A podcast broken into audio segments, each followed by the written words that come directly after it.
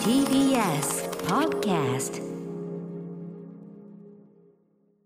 時刻は6時30分になりました。10月11日火曜日 TBS ラジオキーステーションにお送りしているアフターシックスジャンクションパーソナリティのライムスター歌丸です。火曜パートナーの宇垣美里です。えーこの前の時間帯大変失礼しました。あの28分58まであると思って話し続ける悪い癖が出てしまいまして。いやーシーハルクの話はまた後ほど、えーしましょはい、ライブコーナーの後とかにまたしたいと、本当に申し訳ございません。ということで改めまして、はい、カルチャー界の気になる人、物、動きを紹介するカルチャートークです。今夜のゲストはアニメジャーナリストの須藤忠さんです。須藤さんよろしくお願いしますよろしくお願いします。お久しぶりです。はい、えー改めて須藤忠さんご紹介お願いします。はい、メキシコ生まれ横浜育ちのアニメーションジャーナリスト。大手証券会社勤務を経て2002年アニメーションの最新情報を届けるウェブサイトアニメアニメを設立。2009年にはアニメーションビジネス情報サイトアニメアニメビズを立ち上げ2012年に独立するまで編集長を務められます代表的なお仕事にデジタルコンテンツ白書のアニメーションパートやアニメ産業レポートの執筆を担当されています。はい、えー前回ご出演2020年3月3日。結構お久しぶりですね、えー日本のアニメが海外でどう見られているか改めてちゃんと知ろう特集でございました。お久しぶりでございます。久しぶりです。はい、えー、須藤さん今夜はどんなお話を聞かせていただけるのでしょうか？はい、2022年秋の新作アニメから見えてくるアニメビジネスのトレンドについてお話しします。よはいよろしくお願いしお願いますします。ろしくお願いします。After Six Junction. 生放送でお送りしていますアフターシックスジャンクション今夜はゲストにアニメジャーナリストの須藤忠さんをお迎えしております。はい須藤さんよろしくお願いします。よろしくお願いします。えー早速お話を伺えて伺いますが、えー今日は秋アニメから見えてくるアニメビジネスについて、えーまずジャンプ原作の動向。ジャンプ原作多いですからね、そして大ヒットしてますから、ん。えーそしてもう一つそれとも関連するかもしれませんがアニメ業界の保守化というようなお話を伺っていきたいと思います。まずちょっとその前に本題の前に秋の新作アニメ近年の稀に見るめちゃくちゃこう充実しためちゃくちゃ盛り上がってるラインナップになってるそうですね。そうですね。あのタイトル数自体は40作品以上ってすごく多く感じるんですけども、実はもうここ何年間ずっとこのペースなんですね。40作は普通もう数は普通高止まり。高止まり、うんはい、でその中でも今回今回というかこの秋からは、はい。注目作がとっても多いな。で、まあ、これは僕の趣味もあるんですけれども、ええー感じています。はい。例えば？そうですね。あのすでに放送したもので言うと「うん。機動戦士ガンダム水星の魔女」うん。えーガンダムシリーズってたくさん作ってるように見えるんですけれども、うんはい。実は、えーロングランでテレビシリーズでやるシリものっていうのは数年に1回なんですよね。うんうん。でかなりそれって力を入れてきて、うん。えーもうそれに合わせてガンプラも開発するとかタイアップもやるとか言ってそうですよね。力入れるんですよね。いやだってそうだ。一大産業ではそんな簡単に始められないっていう。うんうんうんもうそれこそバンダイナムコグループ全部の命運がかかってるぐらいな感じですよね。はい、今回ね主人公が初めて女性ということですもんね、話題になってますけど、しかもすごいなかなかまだ始まったばっかりだけど面白いって聞いてます、うん評判ですもんね。そうですね。あの僕もツイッターとかでチェックしてるんですけど、んめちゃめちゃ評判良くて、よかったよかった。って気がしていますね。機動戦士ガンダム水星の魔女。もう他にもありますか？そうですね。あともう一つ。これはおとあの年を割といった方にはおなあの懐かしいうるせえやつら、はい、うん。うるせえ。やるんですねうるせえやつら。はい、うん。あの36年ぶりだそうです。マジか、へうん。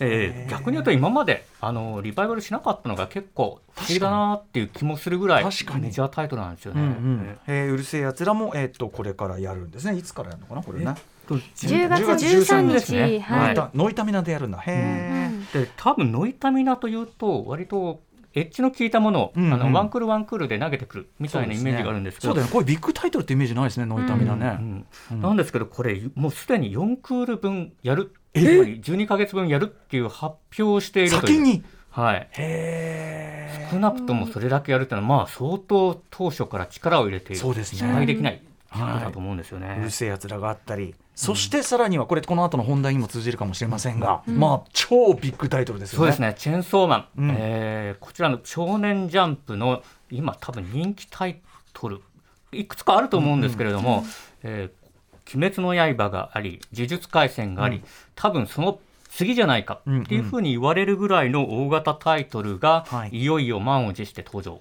うん。になっていますね。はい、これもうだってもう絶対にヒットするやつっていうかね。ね。うん、みんな見ないわけないやつっていうかね。約束されてる。感じですよね。はい。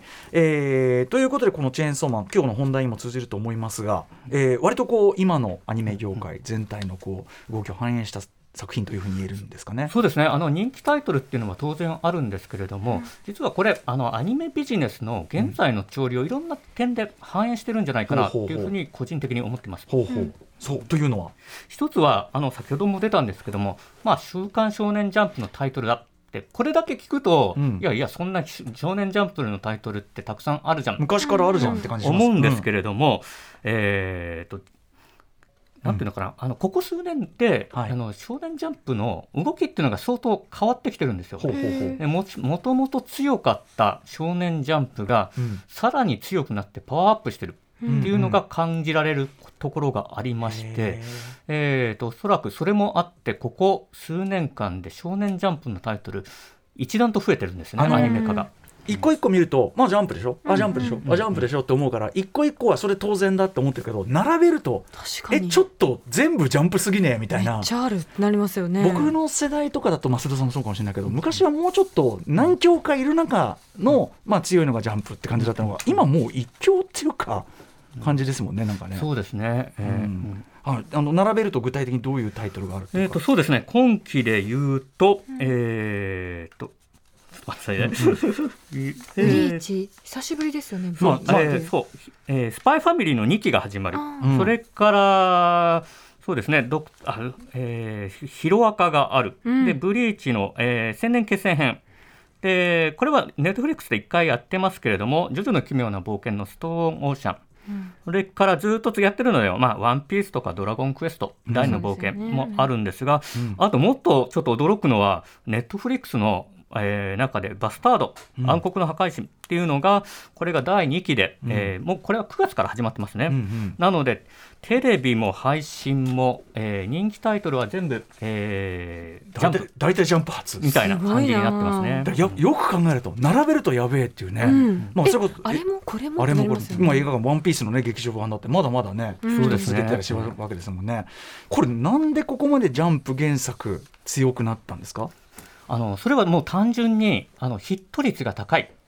でもちろん昔もあのジャンプっていうのは強いタイトルなので、うん。まあ、タイトルよく知られている、えーそれゆえによく見られるヒットするっていうのがあったんですが、えー、と作品の最近は作品の幅が広がっているほうほう。みたいなところもありまして、ほうほう。えー、と例えばそうだな、あのー例えばチェーンソーマうん。ンであれば、結構バイオレンスも多いじゃないですか、うんじゃああれが10年前の、少年ジャンプに乗ったのかっていうと、なかなか悩むところもあると思うんです。ね。はいはい、うん。うん、鬼滅だってねグロいしね、うん。暗いしみたいなのありますよねやっぱね。なので少年ジャンプ編集部があえて今までのジャンプを打ち破るような作品を増やしてきている。うあの割と大人向けにもやっぱこうマーケットを広げるような作品も増えてるしということですかね、うん。うん。あとやっぱね我々話題にすることだけどやっぱジャンププラス？ジャンププラスというなんていうかな尖った面の確保みたいな、これも大きくないですか？あこれは大きいと思います。あの今まででしたら、まあ、少年ジャンプとかあるいはまあ月刊のものとか、うん。ヤングジャンプとかあるんですけれども、うん。あの紙の媒体って結局載る作品の数って限られてるじゃないですか、うんうんそうするとそこの中で精査されてきて、うん。えーその中からアニメ化ってなると実は供給が限られてるわけですよ。うんうん。なんですけど、ジャンププラスになると、プラスアルファ、あの雑誌がもう一つ増えたような感じであるだけではなくて、はい。紙と違ってあの、作品はある意味無限に載せられる。と、はい。いうことなので、作品数がすごく増えてるんですね。作品も多いし冒険もできる。そうです。あのしかも増えた作品に対して先ほど言ったように今までのジャンプの常識を打ち破った作品も載せる、うん。あるいは新人の作品をどんどん載せるということで、有望な作品が今まで以上に増えている。っていうのがあると思うんですね。作家も育つ作品も育つ、新たな鉱脈増える、うん。いいことずくめうん、いやーでもねこれだからもうさこれだけジャンプ一人勝ち状態になっちゃうとジャンプが勝ってることによってなんていうの？ジャンプが、ま、にさらにまたこうなんていうの？資本が集中するっていうか、まあ、ジャンプにとってはいい循環だし他他大変だなみたいなそうですね。感じですよね。一強感がね、うん。あります。あの実際にアニメ業界ですとあのアニメ化するということに関して、はい。ジャンプでこれ有望だと思った作品が出た瞬間、うんうん。もう本当に十数社単位ぐらいの感じでアニメ化の希望が殺到するみたいなことが。てそうなんだ、えー。もうジャンプが選べる状態ね。そうですね。あのまあ、これもちょっとあのビジネスの話になってしまいますけど、うんうん。じゃあそれだけやりたいという人がいると、うん。まあジャンプ編集部としては結構有利な条件を引き出せますよね。うんそうですよね、うん。そりゃそうだそりゃそうだ、まあ、逆に言うとでもさっきおっしゃった、つまりジャンプ作品がヒットしやすいというかヒットすることが比較的分かっているから、アニメ作品もやりやすいってことですよね。そうですね。っていうことはそのまたジャンプが増える、うんこうやってこうなんていうんですかねぐるぐるぐるぐるそうですね。どんどんどんどんら、うん螺旋状にどーっと上がっていくみたいな。でまあだからそのんその輪の内側にいる人はいいけど、まあ、ある意味だからそれはさっきあの頭でも言いました保守化的なことにもつながるということでしょうか。そうですね。あのー一つは保守化してる理由って、あのーうん。アニメの今制作費が非常に高くなってきてるっていうのもあると思うんですね。そうすると、まあ、それは現場にとってはすごくいいことなんですけれども制作費が上がることは。はいはいなんですけども、まあ、お金を出してる人にとってみるとそれ回収しなきゃいけない。うん。あ絶対ヒットさせなきゃいけない、うん。でヒットのプレッシ圧力がすごく大きくなっているので、はい。まあ、その安全策としてあジャンプならヒットするじゃん、いやこれだけお金をだ出すんであればジャンプみたいな大型タイトルをしたい。アニメ化したいっていう動きにはなってきますよね。それこそねチェーンソーマンとかさ、うん。もうそれは絶対絶対勝つ競馬みたいなもんだから、うん。全掛けしますみたいなこともできますもんねそれはね、うん。まさに全掛けしているのがこのチェーンソーマン。チェーンソーマン。ですよね。これどういうあのちょっとあれの資本の形が違うんですねチェーンソーマンは。そうですね。あの通常であればアニ制作委員会っていうものをあでアニメを作るっていうのは皆さんご存知な方が多いと思うんですけども、これはアニメーションの制作をしているアニメスタジオのマッパがうん。一社で100、えー全部出資をしている。つまり普通に考えたらリスクは高いその出資の仕方だけど、バックも多い代わりに、まあチェーンソーマンですもんね、うんそうです失敗するってことはないでしょうと、うん。いうことですよね。うん。でも今までであればそういう売れるタイトルって皆さんがお金出したがるのでそうだ確かに。制作スタジオに全部出させるってことは確かに。みんないやいやいやいや僕も出させてくださいよ、うんうんうん。みたいな話になると思う噛みたいですよねみんな。本当ですよ。そうなんですよ。いや今一丁かませろよっつってね今マッパの前の門をどんどんどんどん叩いて。なんでそうならなかったんですか？おそらくマッパというスタジオのブランドが今すごく強くなってるんだ確かにと思うんですね。そりゃそうだよな。はあ、あなんか上がるけきっかけ。あ呪術廻戦？か、うん。そうかそうか、その前にもユーリオンアイスとか、うんうんうん。結構ヒット作が出てるので、はいはい。マッパがやるからアニメ化するんだよって言った時に、うんうん。マッパがうちが出す出しますよって言うと、うん。多分止められないんだと思うんですよね。マッパじゃないと逆にあのアクションはちょっとうん。アニメーションにはしづらいみたいなところもあるのかもしれないですよね。なるほど技術的な面から、ううん。でもまあとにかくこの一社で作ってるっていうのはこれなかなかあのなんていうかな今まででも例がないことなんですね。そうですね。えーかなり勝負に出たと思いますね。面白いな。あとでもこれってそのさっきおっしゃったヒットっていうのの、もうヒットの基準がもう一昔前と違うっていうかやっぱりその鬼滅以降なのかな、要するに普通に日本でナンバーワンヒットのもう上から全部アニメが占めるじゃないけど、そういうレベルメガヒットを求められるようになってるってもありますよね。ただのヒットじゃ許されないっていうか、うん。そういうのもありますよねこう。今までだったらそんな数字無理だよって思ってたのが、まあ、鬼滅とか呪術がやすやすと超えてしまうと、うんうんうん。みんな、ね。次もこれいけるんじゃない？みたいな。はい。えーしかもアメリカとかでも、うん。あのヒットしちゃったりしてるから、うん。いよいよですよねマーケットのでかさっていう意そう味でね。ですね。そして逆に言うと海外でも儲けられるんだったらもうちょっとお金かけてもいいんじゃないみたいなことでさらに。さらに制作費が上がってくるみたいな、うんうんうん。まあ、制作費が上がることによって当然現場の,、あのまあ、やりやすさというか、うん。要するに作品クオリティっていう意味では当然プラスですよね。そうですね、うん、まあだから我々、まあまあ、見る側にとっては、うん。いい面は今のところ多いけど、うんもっと長いスパンで見たらその保守化っていうのはどう動いてくるか。その、うん。おアニメオリジナルのものとかってやっぱ作りにくくなったりしてそうでるんですすかね。あのこれ予算かけても回収できないと思った瞬間、ん。やっぱ企画通りにくくなりますよね。オリジナル今の話聞いてるととても、うん。だってさ目の前にさ、うん。そんなヒットすると分かってる原作がゴロゴロしてんのにわざわざオリジナルややっぱお金出すってなんないかもしれないですよね。いやでもそれってどうな？んかそこから始まって好きなアニメとかたくさんあるからちょっとうんうんね、そこ悲しくなっちゃうところもありますけど、まあ、一部だからその新海さんとかうん。細田さんとかみたいな、まあなんていうの？ヒットメーカーはできるけどみたいな、でもそこも結局ブランド力なんですよね、うんうん確細かに。田守新海誠っていうブランドを築いたがゆえに次が出てくるいきなりそこから来たわけじゃないですもんね、うん。そうかそうか。ちょっとじゃあ皇族の人が出てきにくいかもしれない。そうですね。ブランド最初のブランドをどう築くか。そうだ。うん。そうだ。だからすごい強烈な個性を持った人がこう出てくるってとこがねちょっとまたうん作品の色があったりするから、はい。ああいう湯浅さんみたいなめちゃくちゃな人が出てくるとかさそういうとこも。今になって思えばすごい素敵だけど、うんでも今じゃあこの状況からうん。第二のが生まれるかっていうとちょっとドキドキしますね。ね。ちょっとそれはだから長いスパンでこれがどうなるのかはまたね。そうですね、うん、注視するとこかもしれないですね。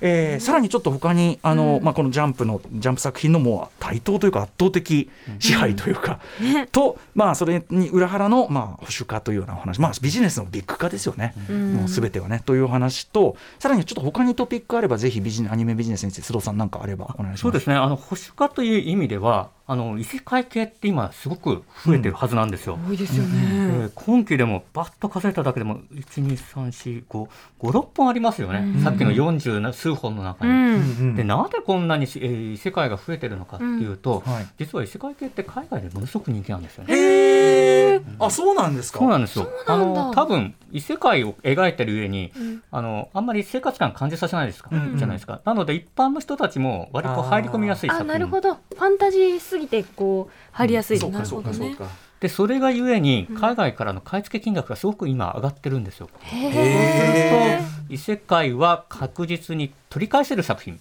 うん。ということで、うんうん。ライバル多いけど企画が通ってしまう。うん。うんうんへえうんうんうん。まあね、あのそもそもの本数もいっぱいありますしね、アニアニアニメの原作になる漫画もたくさんあるから、元もあるし、でもとなるとこれって結局さっきのジャンプの話と同じで、言っちゃえば硬いっていうか商売として硬いからってことですよね。うん。うん。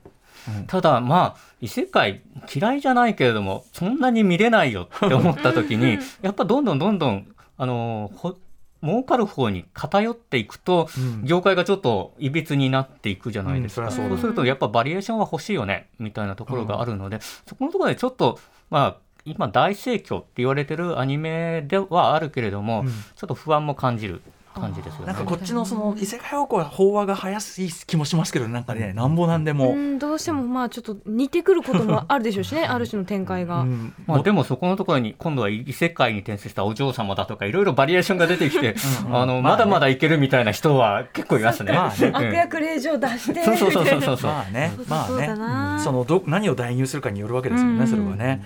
はい。他に何かこうアニメビジネストレンドがあればぜひ。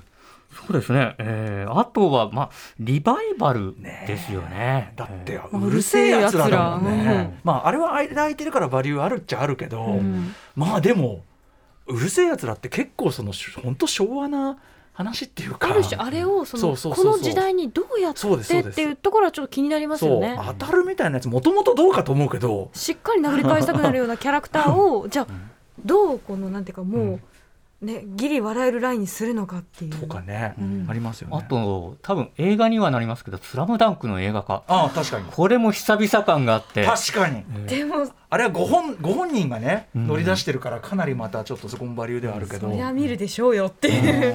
そうだから、まあ、今まさに見るでしょうよって、その古くて大きなタイトルをリバイバルしていくっていう流れは、これも、まあ、保守これも保守化の一つの表れだとは思うんですけれども、絶対見ますもんね。あの人口比の問題もあるじゃないですか。人数が多い時代だからそこうんは。うんうんね。えいやそれこそ「ワンピースだってそれを意味ではいつもいつから続いてんだよってことだから。だか私が小学生の頃からやってますからね。らどっちかというとボリュームゾーンはある程度年配の層だったかもしれないしないしねだから。で多分大、うんワンピースの大ファンのお父さんお母さんが子供たちを引っ張っていく。ああでさらに新しいファンができて、はあ。そうかそういう意味ではちょっとこう昔から続いてるタイトルっていうのがやっぱり多いしとか、はい、あとまあその全体も長伸びる傾向があるんですか？シリーズというか。そうですね。先ほどのうるせえやつらのもあるんですけども、えー、となんていうのかな。昔だったら連続して、えー、と何年間ロングランでやり続けるんですけど、うん。原作に追いついてしまうってことがよくあるじゃないですか。例えば今期からはじ、うん秋から始まるのであれば「僕のヒーローのアカデミア」6期、うん。えーやるとか今期は「弱虫ペダル」もあるんですよね。はいはい。なので一旦ヒットしたものを、えー、と一中断しつつそこの間に映画を挟んだりとかいろいろ、あのあるいは劇2.5次元にしてみたりとかやっていくことで寿命を長くしていこうっていう動きもありますよね。インターバルを入れて原作をちょっと先に伸ばしてもらって、だからこうなんていうか息継ぎしてるじゃないけど、ね。できるだけ長く泳ごうとしてるというか。そうですね。あのそこどころの多分、ねメディア展開がうまくなってきた。昔であれば、そこのところにずっとやっててオリジナル展開をこう入れたりとかしていたんですけど、まあそんなことをやるんではなくて確か、に。一旦そこで止めて、うん。えー映画の総集編入れますとか、うんうん。あるいはイベント入れますとか言って、そこで間を空けて原作とか、えースタッフが揃ったところでもう一度やる。みたいな形で、結構そういう意味ではここ10年ぐらいで、あ確かに。のー作品を長くする、うんうん。ノウハウっていうのも非常に、えー育ってきてる確かに。気がしますね。そういうなんかわけわかんないこと外側の部分でガチャガチャやってブランドイメージ自体を落としちゃって、うんありますよね。やる気ゼロみたいなね。またあるわけだから、だからやっぱ原作尊重主義まあ良くも悪くもだけどね、うん。あのアニメ化するにしても、冒険しないというかね。そうそうそう、ん。そのまんまやるのがやっぱ結構今は勝ちパターンっていう感じになってきてますもんねそうですね。ううんん。それは先ほどの少年ジャンプの話もあるんですけども、まあ、原作側が強くなってるっていうのもあるのでなるべく原作に近づけてくださいよって、うん。ファンの方でもあんまり原作外れるの嫌だよそうだよね。っていう風潮があるので、はい。そこもあると思いますね。確かに。確かに。いやーなんかちょっと一つ傾向ありますね、うん。ビジネスのビッグ化と、まあ、それに伴う、まあ、保守化というかなんというかこう、うん、一つの型っていうかね。はい。はい勉強になりました。ありがとうございます、えーといったあたりで須藤さん、えー最後に須藤さんご自身お知らせ事ならばぜひお願いします。そうですね、ぜひ宣伝したいのが、えー、と僕、アイマートというイベントの委員をやってるんですよ。で、これってアニメ、漫画のカンファレンスイベントっていうので、はい。えー、と10月の21日から23日までオンラインでやりますんで、うん。えー、とこれ、アイマート、アニメ、漫画でググると情報が出てきます。で、実は基調講演で、先ほど出た、えーマッパの企画部長である木村誠さんっていう方が、マッパのビジネスについてお話しするおってーいうので、ぜひ聞いていただけるとありがたいです。今やだってそのね意味ではど真ん中っていうかね、うん。もうどんどんと「おちょっとかましてかまして」ってね。ね。一応かまして」ってこういや本叩かれた側が。本当見るの楽しみ、うん、はい。ということでございました。勉強になりました。ありがとうございます、どうもありがとうございます。はえー今夜のゲストアニメジャーナリストの須藤忠さんでした。またよろしくお願いします。よろしくお願いしありがます。とうございました。そして明日のこの時間は歩いて食べる東京の美味しい名建名建築散歩の著者、えー、文筆家の甲斐みのりさんが番組初登場。あの日比さんがねあの名建築であの中昼食を大あの大ファンでというこの番組でお話ししましたけどそれのまあ元となる甲斐さんの、えー本で甲斐さんご本人にお話を伺いたいと思います。